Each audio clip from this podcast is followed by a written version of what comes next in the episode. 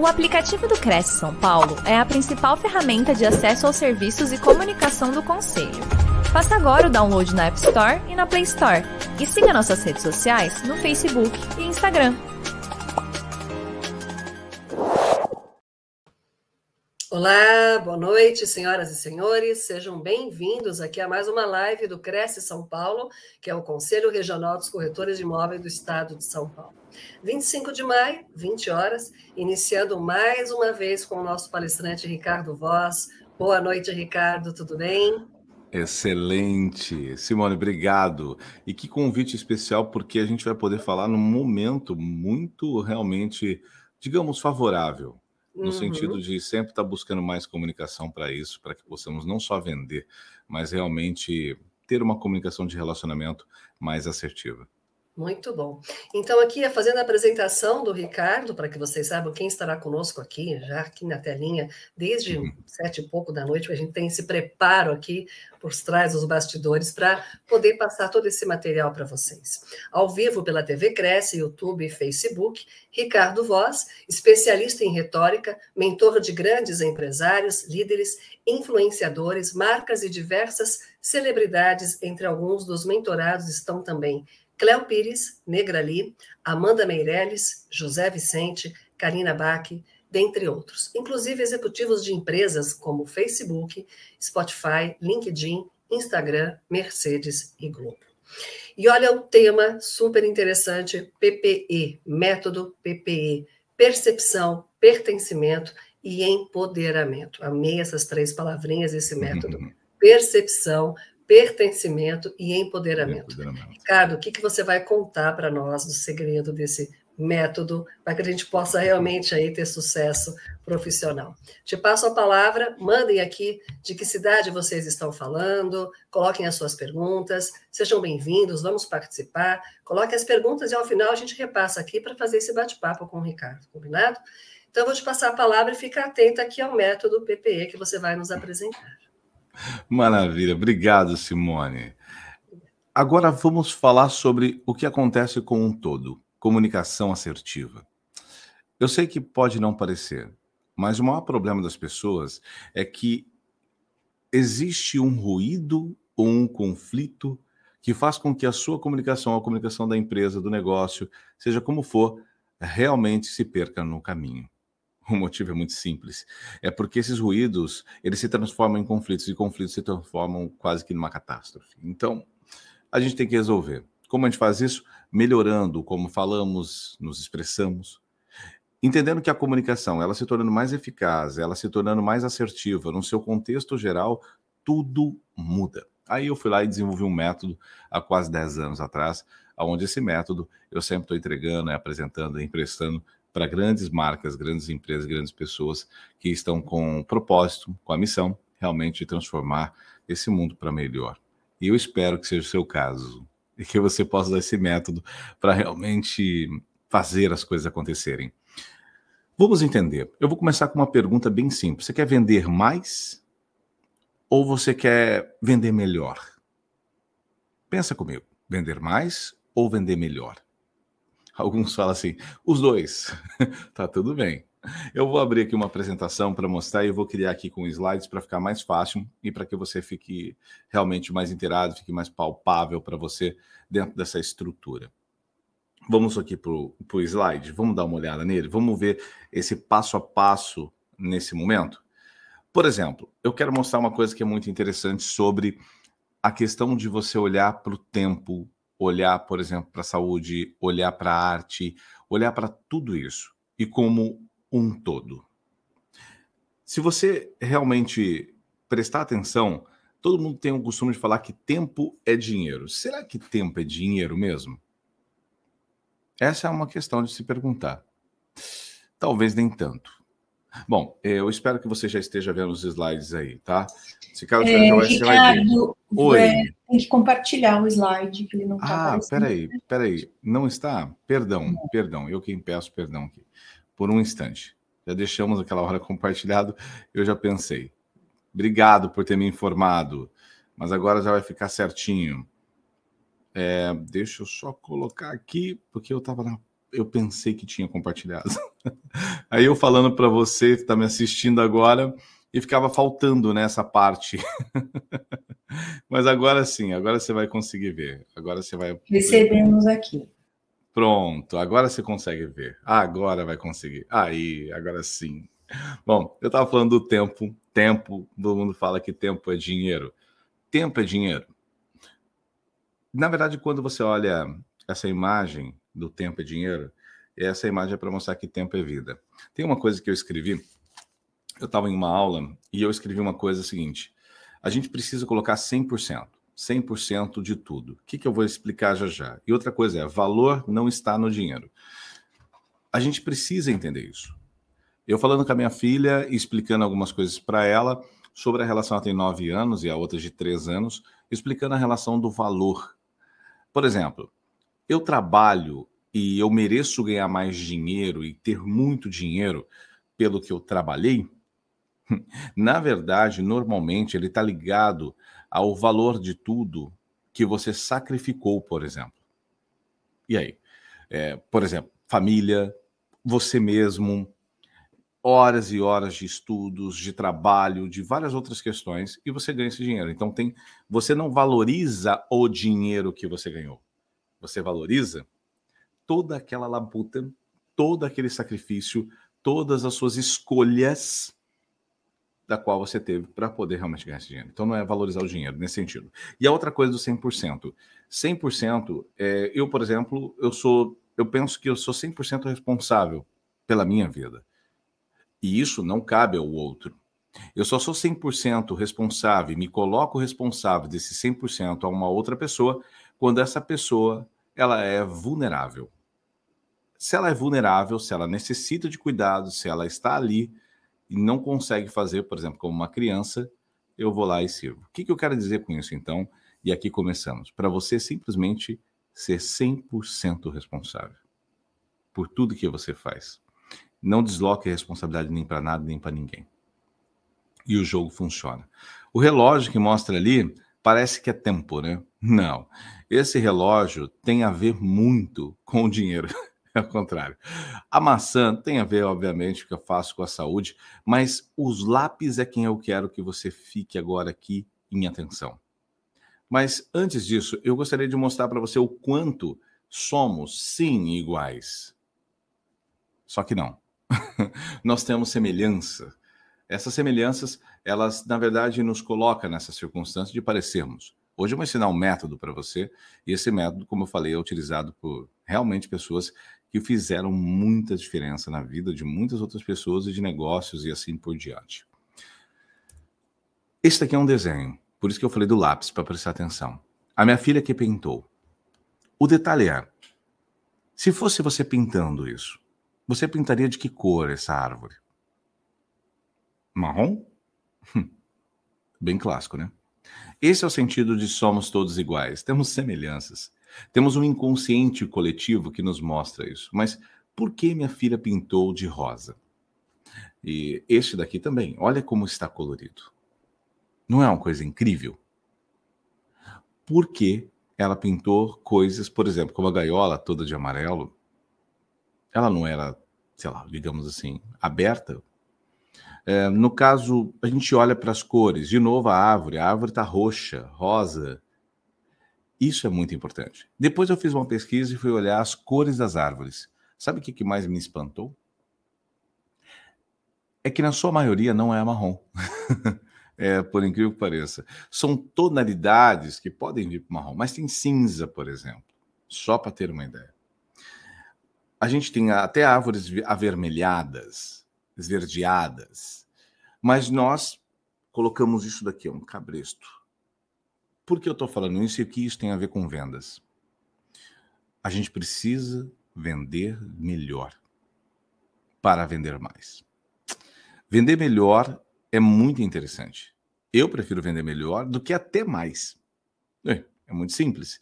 Imagina eu fazer 300 vendas, em compensação eu faço duas e consigo equivaler o preço das 300. É só um exemplo. Ou até mesmo por relação de esforço de trabalho, de estresse, de conflitos. Essa é uma ação. Então vamos vender melhor? aprendendo duas coisas. São duas regras só na comunicação. Regra número um, contexto. Antes de julgar, antes de criticar, antes de fazer qualquer coisa, qual é o contexto? Tem que saber qual é o contexto.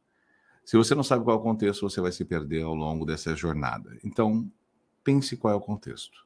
Na sequência, eu sempre falo que o alinhamento de expectativas pode mudar tudo.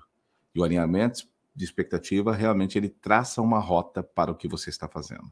Portanto, coloque isso em assertividade. E obviamente vamos falar sobre o método. Vamos começar com percepção. O que é percepção?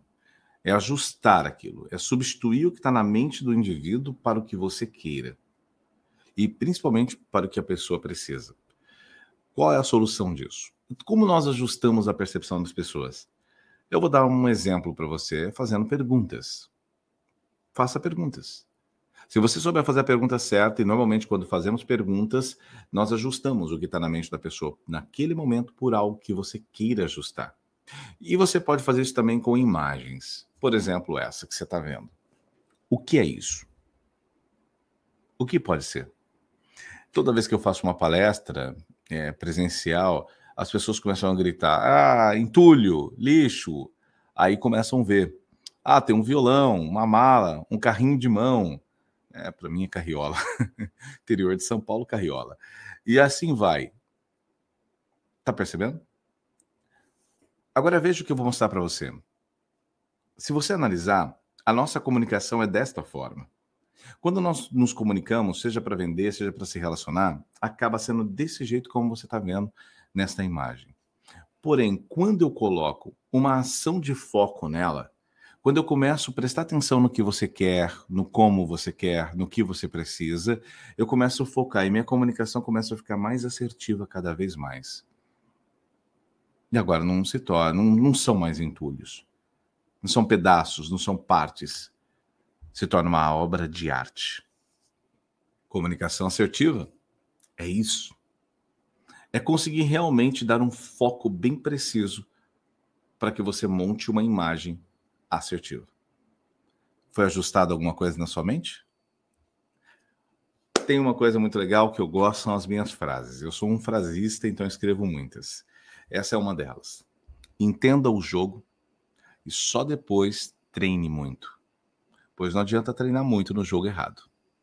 Isso acontece com muita frequência. As pessoas sempre treinarem muito, vamos treinar, vamos treinar, vamos fazer, depois a gente vê. E aí acaba treinando muito durante uma vida toda quase, só que o jogo estava errado. Eu dou um exemplo aqui que normalmente eu não falo nas minhas palestras, mas é verdade. Eu quero ter uma postura mais ereta. O que, que eu fiz para ter uma postura mais ereta? Por que pareça, eu deixei o banco do meu carro reto. Ah, devia acontecer ao longo do tempo. Hoje eu fico nessa postura e não tem tanto problema. E não me sinto desconfortável, vamos deixar assim e bota uma boa postura. É só um exemplo, tá? Então tem que ajustar. Eu adoro ajustar a percepção das pessoas mostrando coisas.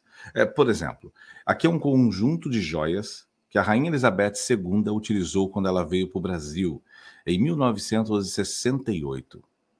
Eu falei que isso daqui é uma réplica. Réplica. Essa réplica, sabendo que é uma réplica, fora vendido por quanto? Dá uma olhada. Nada mais, nada menos do que 24 mil reais. Poxa, é muito dinheiro. Pare e pense. Além disso, tem isso aqui, ó. Hum. Se imagina que você comprou um carro, uma casa, sei lá o quê, e você encontrou isso daqui. Você guarda ou joga fora? Vende, sei lá o quê? E se você prestasse atenção, você vai ver que ali tá ali, ó, 1947. Tem uma coroa. Ali tem um E e um P. Elizabeth e Philip. Então, o que, que nós temos aqui? Hum, o bolo do casamento da Rainha Elizabeth II, que foi vendido por 680 euros. Hoje valeria muito mais. Agora vem um desafio para você que está me assistindo, me vendo agora, e que vai realmente chegar a uma conclusão interessante no final desse discurso. Esse aqui é um conjunto de joias da cantora, atriz norte-americana Elizabeth Taylor. A atriz norte-americana Elizabeth Taylor fez muito sucesso, década de 50 ali. Eu quero perguntar para você, quanto que você, imagina que aqui é um leilão, quanto que você pagaria? por esse conjunto de joias? Começando com mil reais, você daria quanto? tá, vamos lá. 1.100, 1.400, 7.000, 12.000, quanto? E nas minhas palestras, normalmente eu faço esse leilão, todo mundo começa a gritar, é muito divertido. E aí, de repente, alguns gritam, tá, um milhão, dois milhões. E é interessante. Por quê? Porque muitas pessoas, quando a pessoa chega lá e fala 10 milhões, ela pensa, fez um mau negócio. Mas dá uma olhada por quanto fora vendido. Bastante dinheiro, né? Uau! 500 milhões de reais. É muita grana. Qual é a moral desta história? Qual é? De verdade. É mais simples do que parece. A moral dessa história é de que não importa a peça, não importa o produto, não importa, no teu caso, o imóvel. Não importa. Nesse contexto. No final da ópera, é quem as usou, é quem as apresentou. Portanto, esse conjunto de joias sendo apresentado da maneira equivocada, sem o pertencimento, não vai. Então, por exemplo, se você vai vender uma casa luxuosa, só um exemplo, um apartamento, sei lá, vou pegar aqui, vai lá, 25 milhões de reais. 25 milhões de reais. E você não se comporta ou se sente muito muito para baixo diante desse tanto dinheiro assim, desse preço apresentado, adivinha o que vai acontecer? Eu não consigo me identificar. Ou que seja um milhão, que seja 500 mil, que seja cento e poucos mil reais. O que acontece é, porte-se como tal. O portar-se como tal é você entender o contexto e entender a sua realmente grandeza. E essa grandeza não está relacionada ao que você tem, mas a quem você é. Quem você é? O quanto você vale?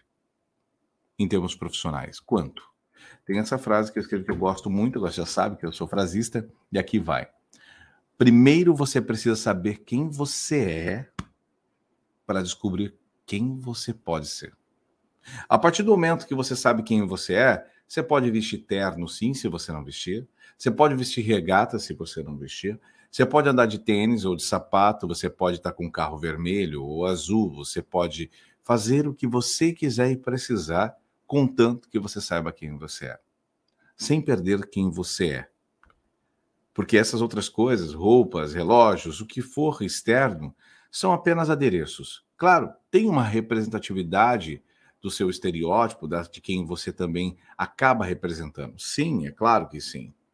Nós julgamos esse externo. Mas contanto que você entenda que isso não influencia de fato quem você é, porque você precisa ser aquilo, se portar como tal. Ricardo, como que eu vou ser isso se eu não tenho um apartamento como esse que eu vendo? Se eu não tenho um carro como esse que eu vendo? Se eu não tenho um, um material? Poxa, Ricardo, eu vendo, eu vendo, sei lá, é só um exemplo, tá? É, eu vendo um imóvel, eu vendo uma casa, eu vendo um produto que eu não tenho, todavia, com o meu salário realmente chances de comprá-lo. Não tem como. Eu não estou falando para você se portar como se tem. Eu falei para você se portar como tal. É uma diferença absurda. Uma pessoa não é rei, não é rainha porque está usando uma coroa. Porque desse, desse modo, como um todo, olha o que aconteceu agora com Charles. Se você reparar com o rei, antes com Elizabeth era uma coisa. A Elizabeth, então, desde sempre, quando ainda antes de ser coroada, tinha postura de rainha. Automaticamente você respeita isso. Quantas pessoas que nós conhecemos que não são, tipo, é, representativamente apresentadas dentro daquele cenário, dentro daquela categoria, dentro daquele cargo? Portanto, eu vou deixar uma coisa clara. Liderança, ela não é uma palavra que consegue se compor sozinha. O que eu quero dizer? ela não se mantém em pé sozinha. A liderança vem agregada a alguma coisa. E ela está associada à pessoa. Eu conheço pessoas que não têm cargo, mas são líderes. As pessoas respeitam aquela pessoa. Natural. Porque elas são líderes. No sentido de de dentro para fora, compondo um cenário do que ela exerce. A liderança sem essas atitudes, sem esse posicionamento, sem esses valores, sem essa filosofia, essa liderança não para de pé. Portanto, porte-se como tal. Vamos para o pertencimento, agora que já aprendeu a ajustar o cérebro. Você viu como eu já ajustei o teu cérebro? É isso que a gente tem que fazer. Ajustar a percepção dos valores, de como tudo mais. Entrando no pertencimento, nós vamos começar a se envolver na história, fazer parte desse indivíduo, entender quem essa pessoa é. Aqui tem uma coisa que eu gosto muito, que é o maior conflito na comunicação, é quando essa pessoa quer estar certa e essa pessoa quer estar certa. A gente precisa entender contexto. Eu tenho uma filosofia muito simplória. O mais inteligente é quem tem que ceder. É isso mesmo. O mais inteligente é quem tem que ceder. Se você está esperando que o ignorante ceda, ignorante é você. Quatro ou três? Não, não, são três. Quatro. Hum. Qual dos dois aqui nessa figura está correto? A resposta: os dois.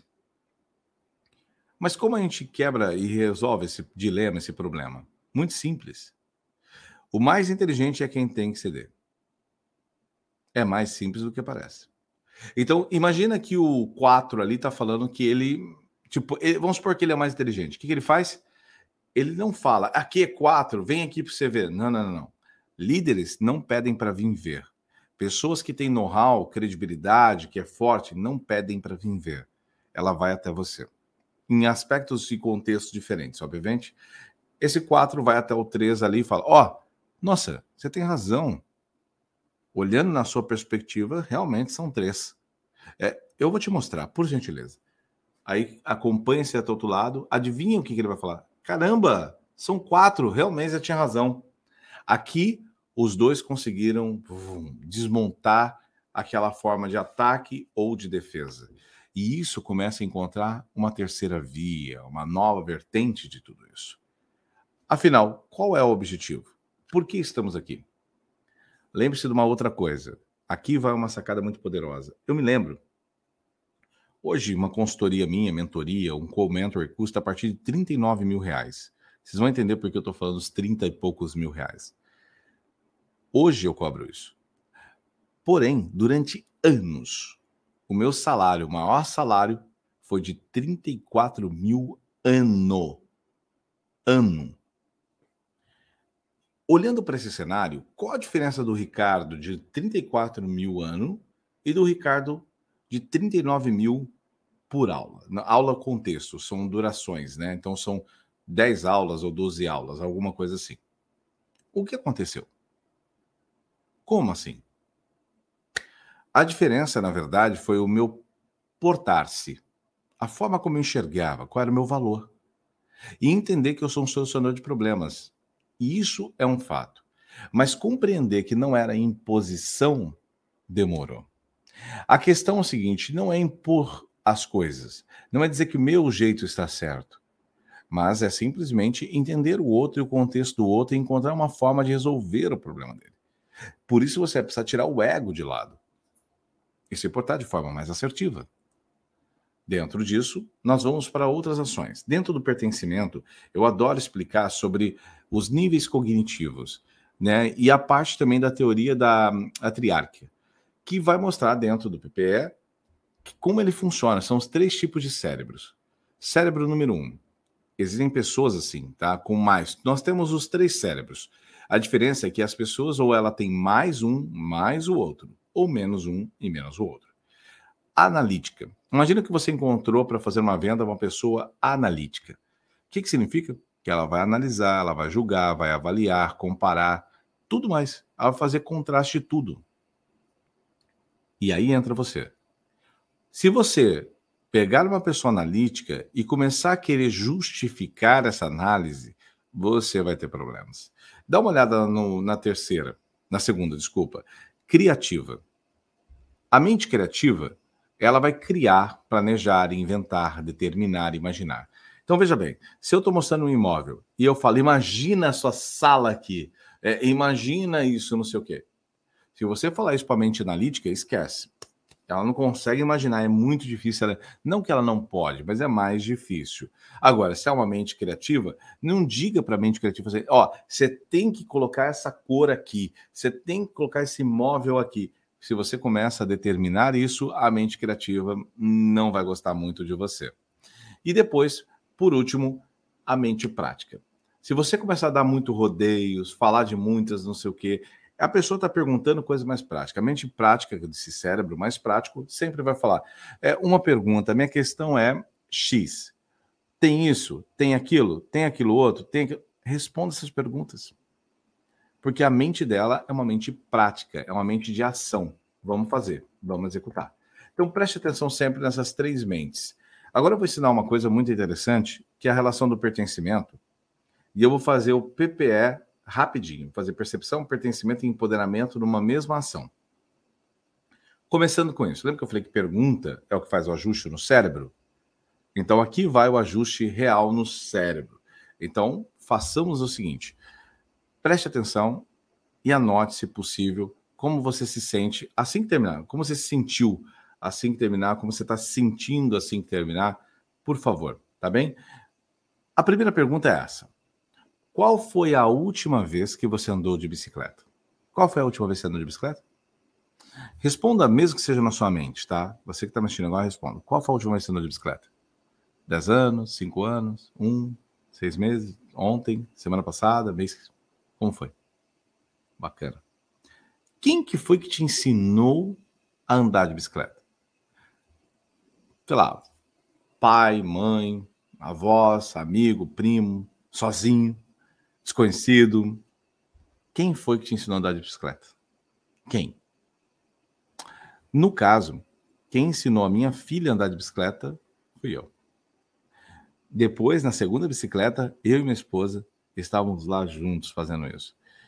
É muito interessante. Eu, eu não me lembro se vai dar para você ouvir o áudio. Aí depois eu peço para Simone me confirmar, Simone, por gentileza, se o áudio vai sair. Tá? Do contrário, eu simplesmente narro para você o que aconteceu. Consegue ouvir? Show. Só me confirma, Simone, tá saindo bem o áudio? Só para saber. Não, não estou ouvindo, não, Ricardo. Não ouviu. Tá, tá bom. Não tem problema. Eu vou seguir, eu vou narrar aqui para vocês o que acontece nesse momento. A minha filha Lu, ela tinha quatro anos de idade. E ela perguntei para ela: o que você quer que o papai faça? Ela falou: ah, tira a rodinha da bicicleta, pai. E eu falei assim: tá bom, eu vou tirar para você, meu amor. Claro que eu perguntei para ela: você vai tirar, você mandar 100? Aí eu tirei uma. Na hora que eu tirei uma rodinha, eu fiz a pergunta. O pai tirou a rodinha, filha, uma só. Deixa uma só ou você quer que tire as duas? E aí, de repente, ela falou assim: Não, eu quero, quero tirar as duas, eu já sei andar. Aí eu perguntei se ela tinha equilíbrio, ela falou que sim. Então, vamos fazer o que hoje acontecer. Tentamos andar com a bike e ela caía várias vezes. E aí, o vizinho Isaac falou que ela precisava comprar outra rodinha. E ela deu uma resposta para ele muito interessante. Falou assim: não precisa comprar, é só tentar um pouquinho, um pouquinho, que aí logo eu já consigo. Veja, é um momento muito especial para mim de estar tá ali com a minha filha e andar de bicicleta, aprender a andar de bicicleta. Como eu não consigo lembrar de verdade quem me ensinou a andar de bicicleta, eu atribuo isso ao meu pai. Eu perdi meu pai há alguns anos, há uns, vai fazer três anos, fez três anos agora e eu atribuí que foi meu pai. O detalhe é, eu sou uma pessoa que literalmente trabalhei e lutei muito para conquistar e fazer as coisas, batalhei muito mesmo. E andar de bicicleta tem uma referência aqui sobre tirar as rodinhas da bicicleta. Então não basta só andar de bicicleta, teria que ser sem as rodinhas. E muitas pessoas estão com rodinhas nas suas comunicações, seja ela qual for, pessoal, profissional. E isso faz com que eu esteja aqui agora para você para te perguntar: Lembrando, eu sou o cara que simplesmente subi num palco, 17 anos, para apresentar uma dupla. E eu não resisti, porque era uma coisa tipo que eu teria que entender minha, os meus momentos, os meus medos, fobia social, introspecção, timidez, introversão. Quando eu subo no palco, eu urino nas calças na frente de todo mundo. E aí, como fica tudo isso? O ponto que eu quero chegar, e aí entra a grande parte, hoje treinar pessoas está em palcos gigantescos 100, 200, mil, 5 mil, 9 mil pessoas. Hoje parece ser legal, simples. O cara que treina celebridades, milionários, empresários, empresas grandiosas, que bacana. Isso é muito bom. Sou muito grato a isso e acredito muito que trabalhei para isso. Só que a chance desse cara acontecer era muito difícil. Então eu tive que fazer uma diferença. Foi tirar essas rodinhas da bicicleta da minha comunicação. E agora eu gostaria de perguntar para você que está me assistindo agora e me ouvindo. Você pode responder mentalmente, tá? Você gostaria que eu tirasse uma, melhor, as duas rodinhas da bicicleta da sua comunicação? Se você disser sim, eu quero, fique, porque agora eu vou te mostrar o processo final. Veja o que eu estou fazendo. Estou construindo uma narrativa de começo, meio e fim, jornadas e guias para que você entenda. Na construção de uma venda, você talvez não tenha tempo de fazer tudo isso, mas existe uma construção de comunicação. A gente bate papo, a gente conversa, entender o outro. Escrevi uma frase para mostrar também um pouco disso. A frase é: o quanto você está disposto, disposta a sacrificar a sua felicidade para ser feliz? O quanto? Vamos empoderar? A gente trabalhou até agora o ajuste da percepção. O que, que é o ajuste da percepção? É substituir o que está na mente do outro por aquilo que ela precisa, aquilo que você também quer colocar na mente dela. Lembrando que aqui, nesse ajuste da percepção, são nossos pensamentos. Depois nós fomos para o pertencimento, de pertencer, de construir uma tribo, um relacionamento. O que, que nós temos ali? Nossas emoções. Por isso foi todo com emoção aquele episódio todo do pertencimento. Agora nós vamos para o empoderamento. Aqui nós vamos entregar o como a pessoa faz as coisas. Como ela realiza. Então tá, como eu resolvo isso? E aqui dentro do empoderamento nós temos os sentimentos.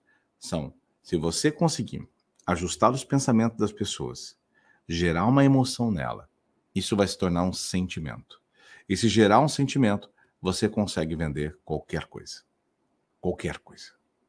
A pessoa só vai dizer não se não for realmente o momento que ela possa, seja por qual motivo for, por exemplo, dinheiro, ou até momento ela não consegue por algum motivo, mas o desejo e a vontade e a certeza de que ela quer aquilo, isso você irá conquistar. Eu gosto muito de propaganda. Eu venho da publicidade e propaganda, venho do rádio, trabalhei em várias emissoras e fui locutor publicitário durante alguns anos da minha vida. Juntando tudo, são mais de 20 anos, são mais de duas décadas trabalhando em comunicação. E a locução publicitária foi uma delas. Me aposentei com mais de 41 mil comerciais em rede nacional. Então já fiz vários comerciais, vários canais de televisão, fui a voz padrão de vários canais. E a publicidade é uma coisa que eu gosto muito. E eu peguei esse, essa publicidade porque ela mostra uma relação como vender uma ideia, mesmo que seja usando os concorrentes e ela é sensacional. Dá uma olhada nisso, é incrível. É muito bom. Então nós temos aqui uma design, conforto, uma segurança e também temos esportividade. Três marcas, quatro marcas para formar Auge, um carro completo. a gente precisa parar de reclamar do que o outro está fazendo, de como o outro fez, deixou de fazer, e usar isso com muita inteligência para vender nossas ideias, serviços e produtos. O que eu vou mostrar agora é um presentaço, tá? Se você usar isso daqui, tua vida muda. O que eu quero mostrar para você é uma coisa chamada, é, dentro dos, da relação que eu entrego, são as percepções gerais e também um planejamento de entrega de conteúdo seja ele qual for, seja o momento que for. Eu vou selecionar aqui algumas partes e eu vou colocar algumas delas em relação, tá bem? Por exemplo, horários. Isso daqui é incrível. Horários para vender. É isso mesmo. No período da manhã, nosso cérebro, no formato do inconsciente coletivo, a gente tem uma mania e tem uma ação, um hábito, uma situação, que é de manhã, nosso cérebro está para planejar. É o melhor momento para você ajustar a percepção. Você tem um orçamento, repara, você não consegue receber orçamento pela manhã. Se recebe pela manhã, é do dia anterior. Então comece a mandar propostas e orçamentos pela manhã. Sua chance de fechar no período da tarde é maior. Agora, quando você quer resultado, por exemplo, que é uma fação, quer que a pessoa faça alguma coisa, peça no período da tarde. Isso vai ajudar bastante. Com relação à noite, nós temos reconhecimento. Então, você ligar para pessoas para poder reconhecer o trabalho dela, reconhecê-la como um todo, adivinha? Te gera benefícios naquele momento, tem muito pertencimento. No período da noite, praticamente madrugada, é o horário que mais se vende na televisão, por exemplo. Por quê? Até na internet. Porque é um momento de atenção, estamos mais vulneráveis àquilo. Então precisamos um pouco mais disso, né? De atenção. É o momento que a gente assalta a geladeira, essas coisas. E de manhãzinha, momento de reflexão. Agora você tem os horários que mais mexe com o cérebro. O que, que eu fiz? Também semanas, né? Os dias da semana.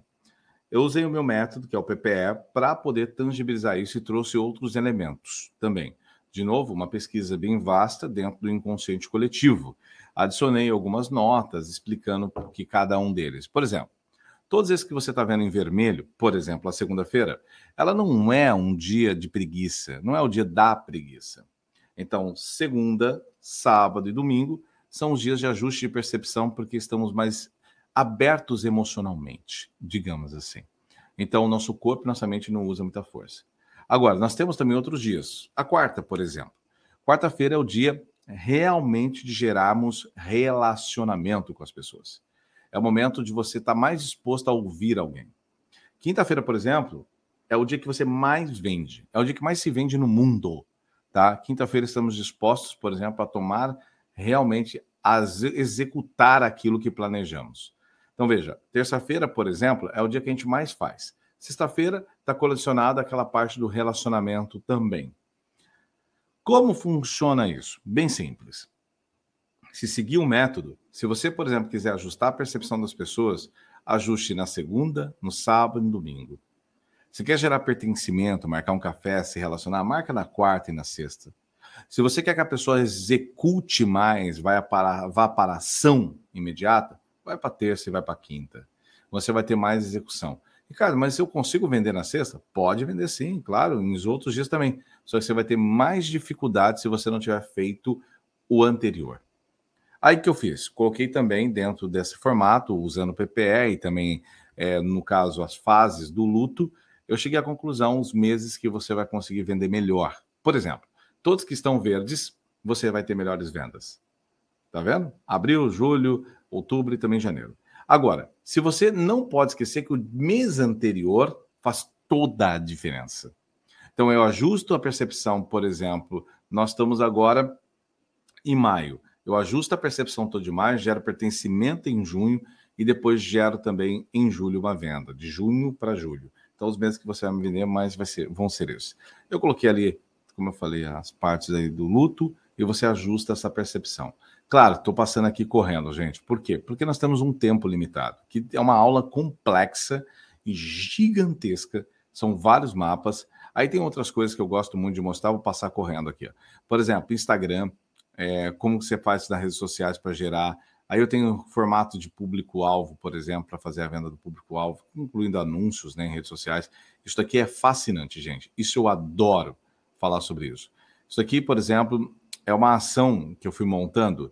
É, na idade da pessoa, no, no, formato demográfico, ela demonstra uma ação. Por exemplo, 34, 44, 35, 44, necessidade de emergência, curto prazo, duas semanas. Quer dizer, a pessoa é muito ansiosa, ela quer resolver tudo em duas semanas, então não coloca muito longo prazo tá bem? Como para 24, 25, 34, tudo muda. A parte que tem que ligar é que tá vendo que o vermelho conecta com o vermelho? O cérebro dessa pessoa, ela está direcionada àquele momento mais específico, ou é em instinto ou é social. E também ali fala sobre precificação, como fazer precificação, quer dizer, é como eu falei, estou passando, tá? É só para vocês entenderem o contexto geral de tudo isso. É muito amplo, mas mostra aqui que existe uma ciência para se fazer as coisas. Para por falar em ciência, em 1900 e na verdade 57 começamos um experimento. Mas em 60, 61, esse experimento ganha realmente uma proporção gigantesca. Eu estou falando do experimento de Milgram. É muito interessante essa parte, onde Milgram faz um experimento com quase 3 mil pessoas. No experimento, tá vendo esses dois homens, por exemplo? Eles recebem um papelzinho e é escolhido o professor e o outro aluno. Esse está sentado, foi colocado como aluno. O detalhe é que ele vai ser amarrado numa cadeira e vai ser colocado também uma pulseira. A cada resposta errada, supostamente ele levaria um choque. Só que ele coloca o gravador agora e, na verdade, ele faz parte da equipe. Agora, este daí que está colocando essa pulseira, essa é uma parte interessante da venda. Ele vai ser o professor que fará a pergunta para aquele outro e cada erro ele vai tomar um choque. Mas ele precisa saber como é tomar um choque. O homem pergunta para ele quanto ele acredita que levou de choque. Ele fala uns 95 volts. E o homem de jaleco diz: não, apenas 45. Viu o que é percepção? Então a percepção é que ele está levando um choque muito maior do que de fato é. Então você imagina, ele começam, eles começam a dar choque nas pessoas. Eles questionam até. É, a pessoa está gritando. O gravador fica, por favor, pare, não aguento mais. Chega, pare com isso. Eles estão levando choque. O detalhe é que há um homem de jaleco dando comando. O detalhe é que cada resposta errada, o choque vai aumentando. E o choque chega até 480 volts. Só que 65% das pessoas foram até o final em 480 volts. Como que você pode continuar e uma pessoa gritando para você parar porque ela vai morrer e você continua? Stanley Milgram foi o mesmo que fez o experimento, por exemplo, colocando pessoas olhando para cima num edifício. Não tinha nada lá. Mas não é que todo mundo olhou? Esse é um professor da Colômbia. 2010 ele fez o mesmo processo, o mesmo experimento. As pessoas param e ficam olhando. Não tinha nada. Qual é o nome disso? O que Stanley queria nos ensinar? Stanley Milgram nos ensinou duas coisas. E se você não souber fazer isso para vender, melhor, você realmente vai ficar fadado a um fracasso nesse sentido. O que Stanley então nos ensinou? Duas coisas. A primeira eu gostaria de apontar. Lembra que tinha um homem de jaleco? Stanley nos ensinou a uma questão de comando. Se você não der comando várias vezes dando comando, as pessoas não vão fazer. Ricardo, mandei a proposta, já falei, o cliente está esperando. Se você não ligar, não encontrar formas de falar com ele, esquece. É, a pessoa é incrível esse processo. Tem que dar comando. Precisa de um setor burocrático. Se você não der comando, não vai funcionar. A gente precisa fazer funcionar. E essa é uma parte que, se a gente não entende, a gente se perde no processo. E esse é meu convite para você, para você realmente começar a olhar. Qual é a segunda coisa, então? O efeito manada. Todo mundo olhando para o edifício. Vai falar que já não estava no trânsito, você vê aquela lentidão. Mas quando você passa, era um acidente. Às vezes, bem acidente mais moderado, leve. E aquele trânsito que todo mundo queria. Aconteceu aí? Aconteceu é assim. Nós somos duas, é, o ser é assim. Recebemos, precisamos de comando e somos efeito manada. Volto para aquela parte do que qual a gente conversou, que é o começo.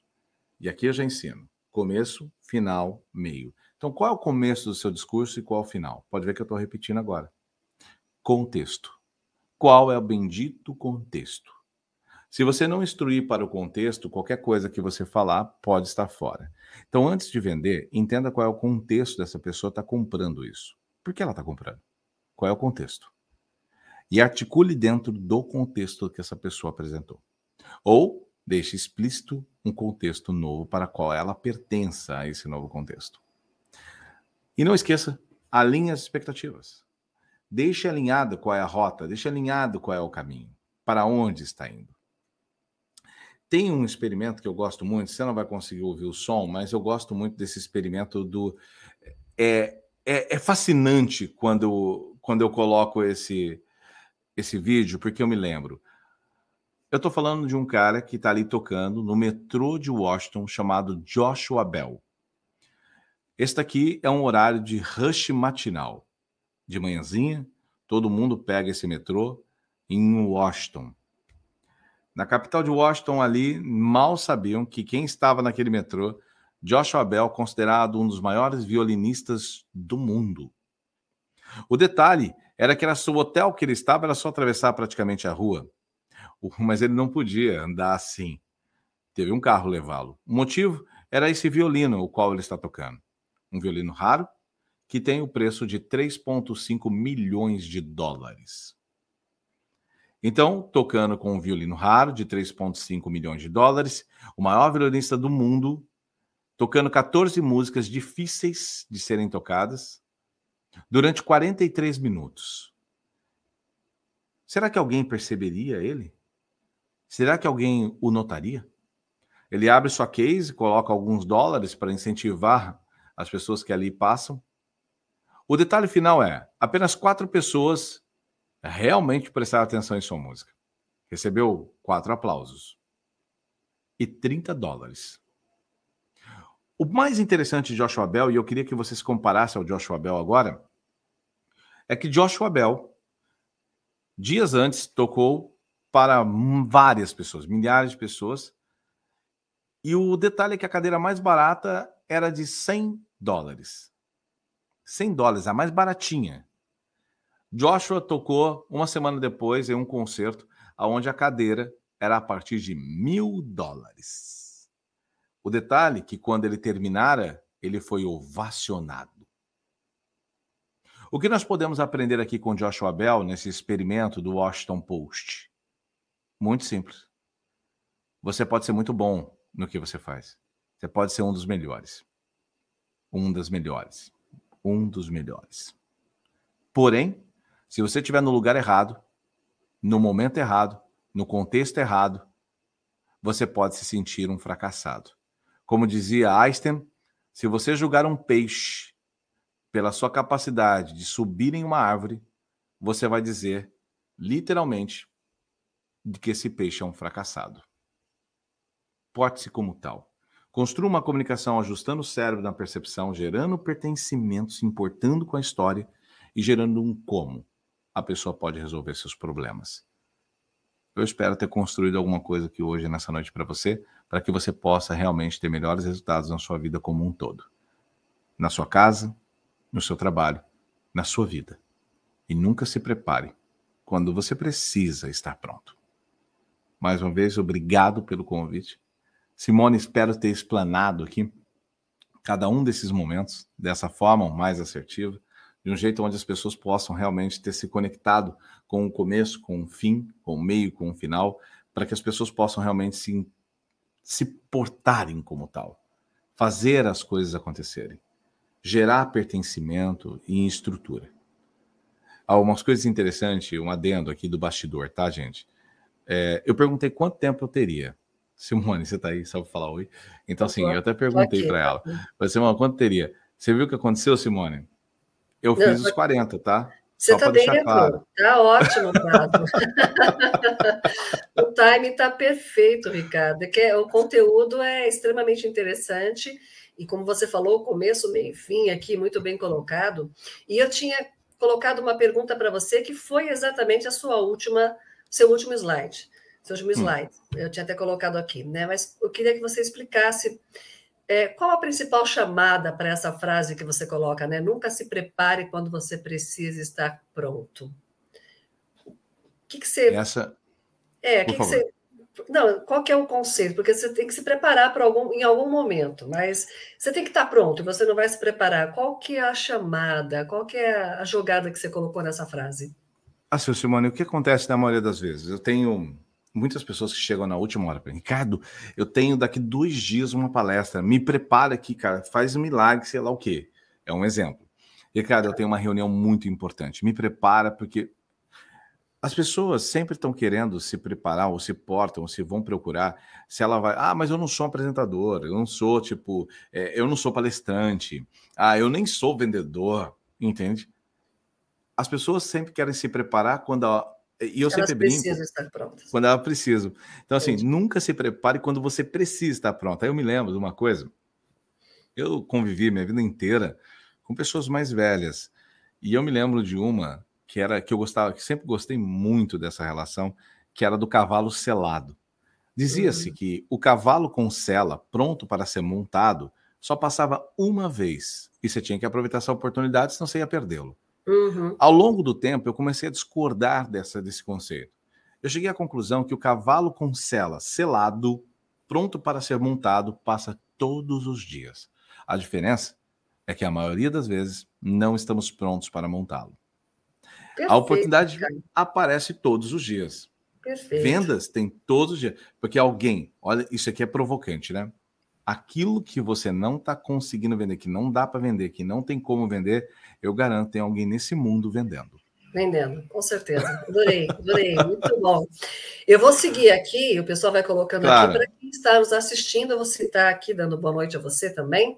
Então, Obrigado. nós estamos aqui em sala com o Pedrinho, Gastromix, boa noite a todos. Depois ele é de São Carlos e Araraquara, o Pedrinho. A Marta Giglio, Giglio ela dá boa noite, ótima live. É, Josival Araújo é de Marechal Deodoro, Alagoas, com a gente aqui também participando. A Cláudia Reis comenta que obrigada pela oportunidade, mora em Riolândia, interior de São Paulo, mas atua também como corretora em Santa Catarina. Então, ela deve ter aí uma segunda inscrição lá em Santa Catarina. A Simone, Pertinho de ser, né? É, não, já, eu tô aqui em Floripa, né? Eu sou interior ah. de São Paulo, sou nascido em Sertãozinho, lá de Ribeirão Preto, mas estou em Floripa. Coisa boa. Simone Mendes também dá boa noite para nós. O Williams Andrade é de Maceió, Alagoas, nos assistindo. A Simone comenta show de palestra aqui conosco também. Ela falava, ela fala aqui que vai assistir novamente, porque ela sabe que as nossas lives ficam editadas, né, Simone?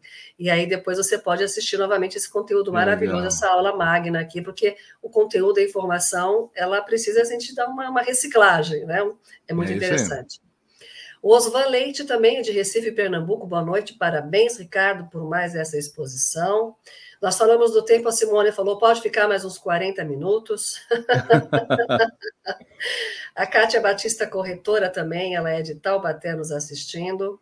É, Maria Cristiane Pereira da Cruz, é de Natal, Rio Grande do Norte, conosco, olha que bacana.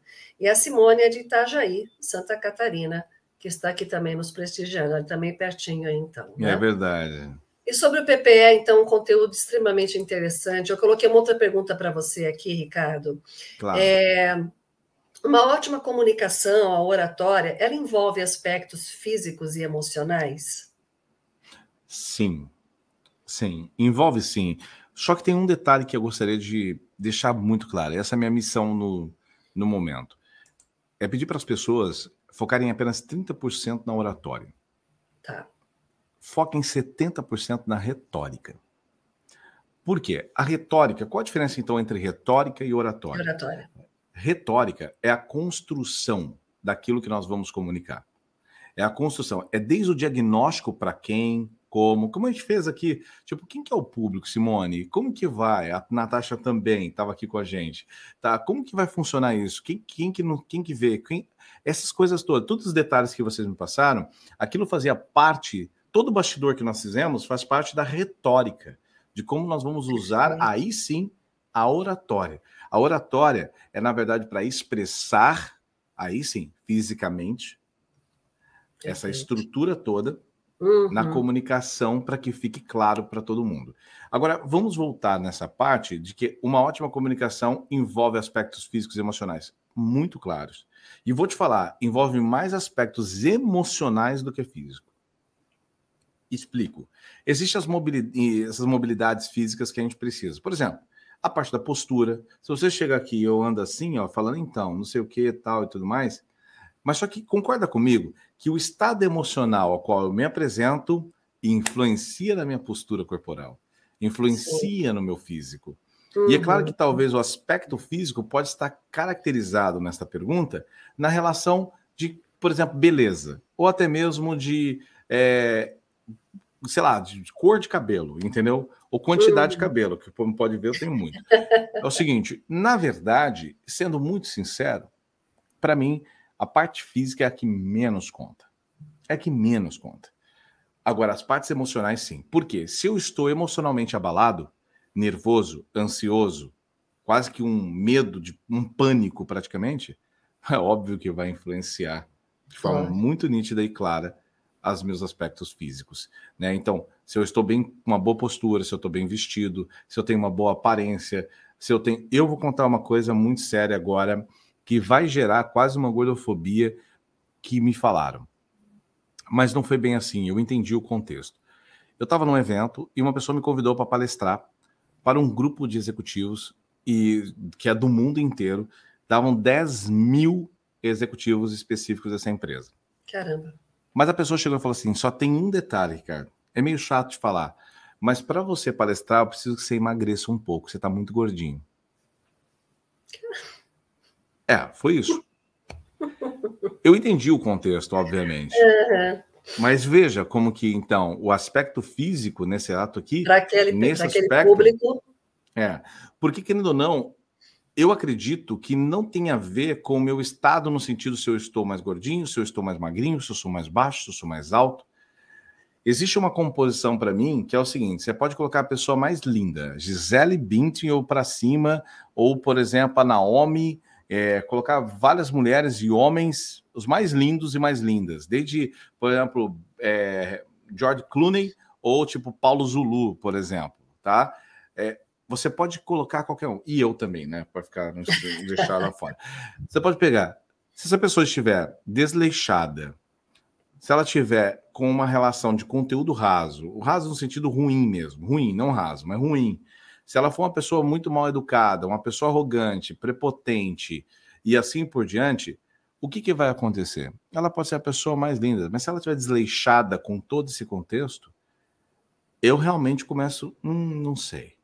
Eu, quero, eu vou dar um exemplo agora que eu nunca dei, tá? Imagina você, a pessoa que você mais. Você fala, cara, essa pessoa é mais linda que eu já vi na vida. Agora imagina ela fedorenta.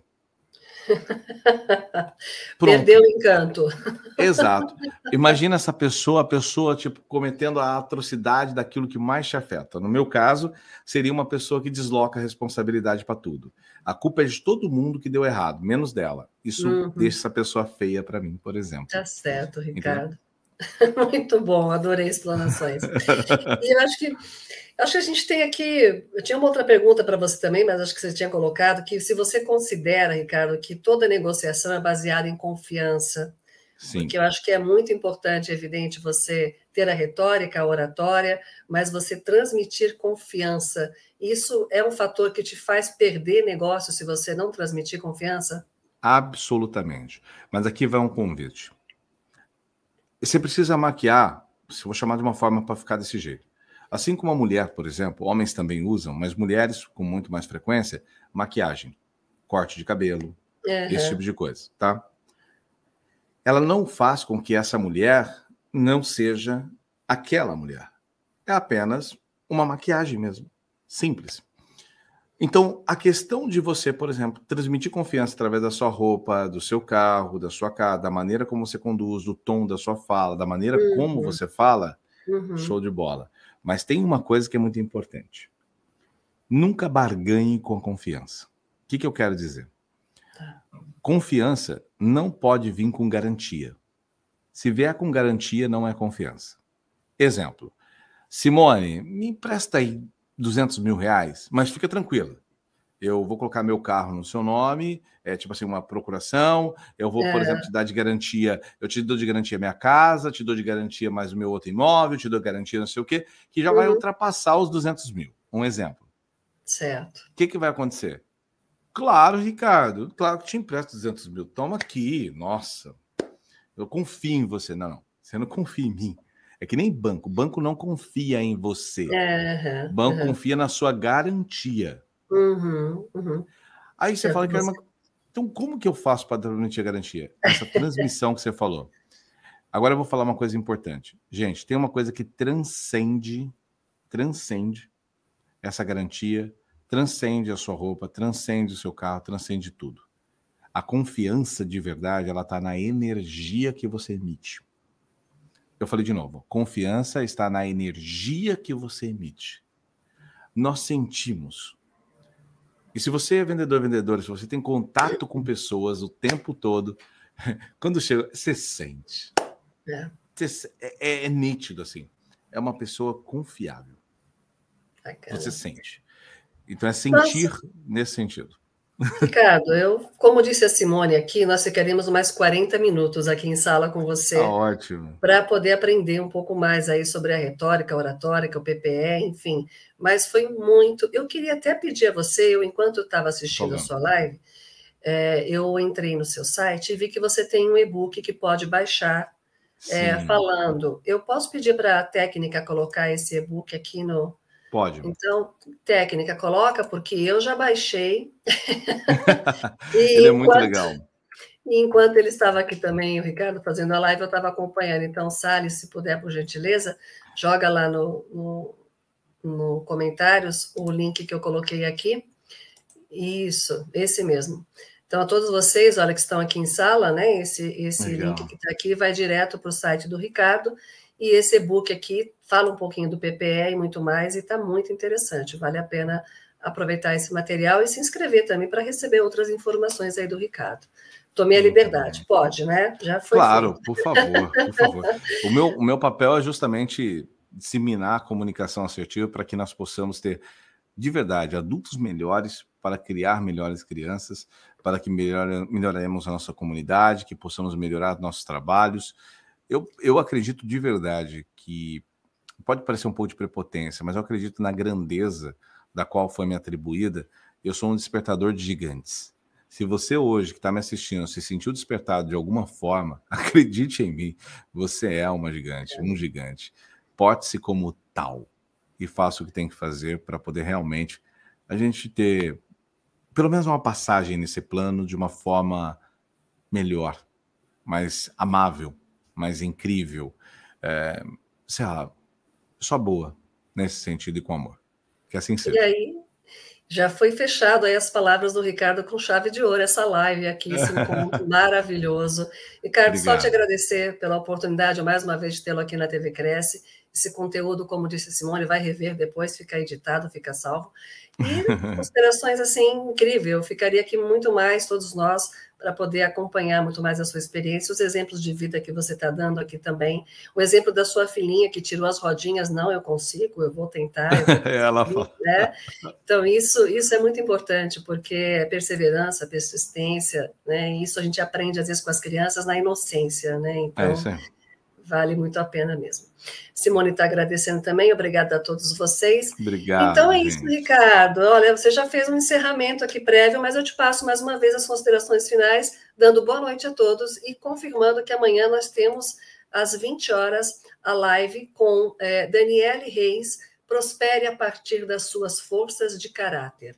Às 20 Uau. horas, às 10, nós temos o Cresce Esclarece, sexta-feira, toda sexta, e esse tema aqui, que olha só, né? Daniele Reis prospere a partir das suas forças de caráter. Então, amanhã às 20 horas, mais um tema aí importante na TV Cresce para vocês. Ricardo, gratidão e te passo gratidão aí, então, as considerações finais para você mandar mais um oi para todo mundo e fechando com chave de ouro. Bora lá. Eu quero agradecer a todos vocês da equipe, principalmente. Obrigado por ter proporcionado tudo isso. Você, Simone, Natasha, sei que o Gilberto também está por aí. Tem um monte de gente aí que trabalha para fazer esse jogo acontecer. Eu agradeço a todos vocês e agradeço para você que também estava assistindo e que se colocou no tempo de fazer a transformação. Sejamos agentes. E aí eu deixo uma frase. Como eu falei, eu sou frasista, né? É então, eu de deixar uma frase para todo mundo que está aqui eu não sei porque essa foi a frase que veio, tá? Mas eu vou falar ela. E ela veio com força, então por isso que eu vou falar. Não tá nos meus slides e eu gosto muito dela também. Mas assim, quanto mais tempo você permanecer na dúvida, mais vulnerável você fica. Quanto mais tempo você permanecer na dúvida, mais vulnerável você fica.